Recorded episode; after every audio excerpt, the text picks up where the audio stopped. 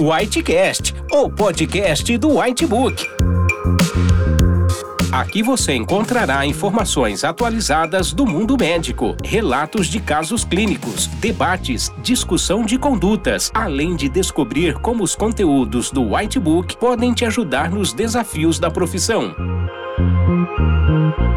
E não se esqueça de assinar o canal do Whitebook em seu agregador favorito. Bem-vindos ao Whitecast. Meu nome é Sara Ziotti, sou cardiologista e hoje vou falar um pouco sobre fibrilação ventricular. Fibrilação ventricular, como o próprio nome diz, é uma arritmia originada nos ventrículos.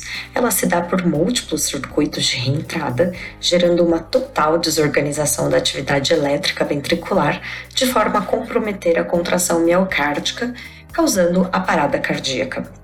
A frequência cardíaca chega em torno de 300 a 400 batimentos por minuto.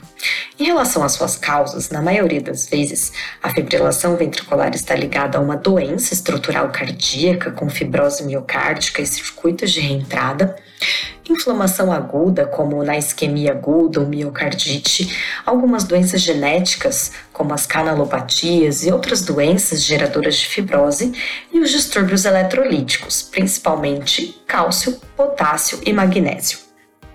Algumas drogas também podem induzi-la, principalmente as que alteram o intervalo QT, tanto prolongamento quanto encurtamento do intervalo QT os tricíclicos, azitromicina, domperidona, etc.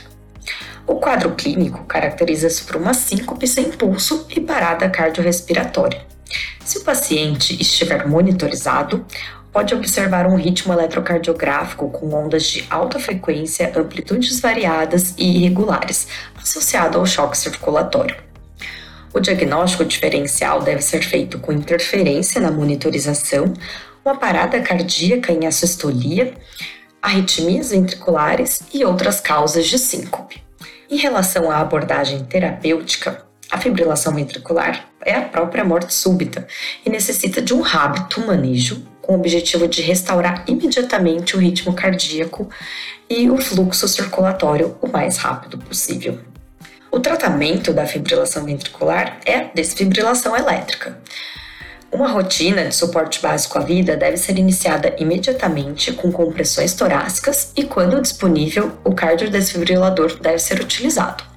As compressões torácicas são iniciadas imediatamente numa frequência de 100 a 120 batimentos por minuto, que seriam as compressões por minutos, na região inferior do externo, aprofundando o externo aproximadamente 5 centímetros, com retorno completo da caixa torácica.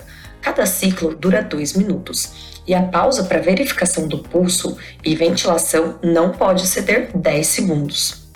Caso o paciente não esteja com via aérea avançada, ou seja, entubado, as ventilações ocorrem duas para cada 30 compressões. Quando o paciente possui via aérea avançada, as ventilações e as compressões são desincronizadas, sendo uma ventilação a mais ou menos a cada 6 segundos.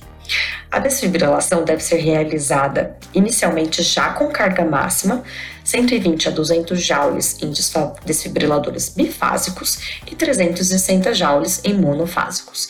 Após cada choque, as compressões devem ser reiniciadas imediatamente. O pulso e ritmo serão chocados apenas no próximo ciclo, pois esse período faz diferença no, no reinício da contração que fica atordoada. A primeira droga a ser utilizada também no processo de RCP é a epinefrina, após o segundo choque, na ausência de reversão do ritmo no primeiro ciclo da RCP.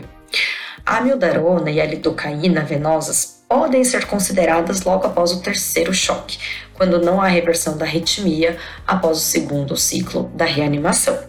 O magnésio endovenoso ele pode ser feito e deve ser feito quando a fibrilação ventricular for precedida de torsada equante, ATV polimórfica.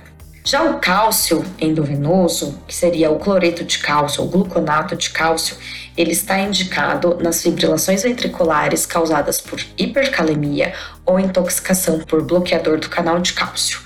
O bicarbonato de sódio pode ser usado quando as fibrilações ventriculares são causadas por intoxicações por tricíclicos e bloqueadores de canais de cálcio e também por hipercalemia. Falando em prognóstico, a mortalidade de um paciente com parada cardíaca extra-hospitalar chega a 65%, incluindo os pacientes com ressuscitação bem-sucedida. A sobrevida é de 90% em pacientes que receberam reanimação cardiopulmonar por menos de 10 minutos e 50% para os que tiveram paradas cardíacas superiores a 30 minutos, um caso extremamente grave. Então, atenção com fibrilação ventricular e é, promova o tratamento com as compressões e a cardiodesfibrilação o mais rápido possível para salvar esse paciente. Este foi um pouco do tema de fibrilação ventricular. Para mais detalhes sobre o tema e da prescrição, acesse o nosso conteúdo no aplicativo ou no site do Whitebook. Até mais! Para mais conteúdos atualizados, não deixe de assinar nosso canal do Whitebook e acesse nossos podcasts no portal PebMed em pebmed.com.br.